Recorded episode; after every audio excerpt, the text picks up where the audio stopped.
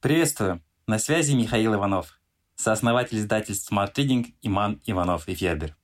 Спасибо, что слушаете наш подкаст. Подписывайтесь на Smart Reading. Слушайте и читайте самые лучшие книги. Пять отличных книг для мужчин. Что подарить на 23 февраля? По статистике, мужчины читают меньше женщин, но это легко исправить с помощью Самари. Это ли не идеальное мужское чтение? Кратко, убедительно и все по делу. Есть книги, которые адресованы именно сильному полу.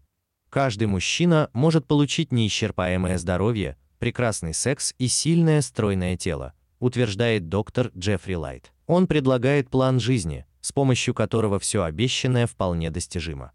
70-летний лайф, имеющий тело 30-летнего мужчины, тому лучшее доказательство. Коуч Шон Вейлен уже самим названием книги обращается к каждому мужчине напрямую. Ну же, давай. Заработай больше денег, обрети лучшую форму, создай эпичные отношения и управляй своей жизнью. В этой книге и личная история, от краха личных отношений и бизнеса к возрождению. Конкретные советы, которые помогают взять управление жизнью в свои руки. Мужчины, однако, стремятся разобраться не только в себе, но и в своих спутницах. Мужчины и женщины такие разные, что порой кажется, будто с разных планет. Мужчины с Марса, женщины с Венеры, Джона Грея, классика, которая переведена на 40 языков. Про эту книгу слышал каждый, но не все интересовались подробностями. Подходящий момент сделать это в кратчайшие сроки благодаря Самари. Те марсиане, которые уже нашли свою единственную с Венеры, разумеется, заинтересованы в том, чтобы отношения продолжались как можно дольше. Тут можно довериться советам профессионалов. Психолог Джон Готман написал книгу «Семь принципов счастливого брака». Ну и что же? Скажете вы, нынче всякий дает советы.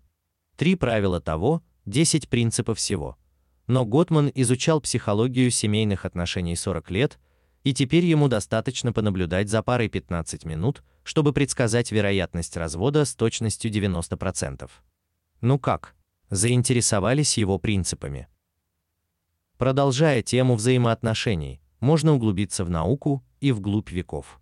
Что сделало человеческий вид разумным?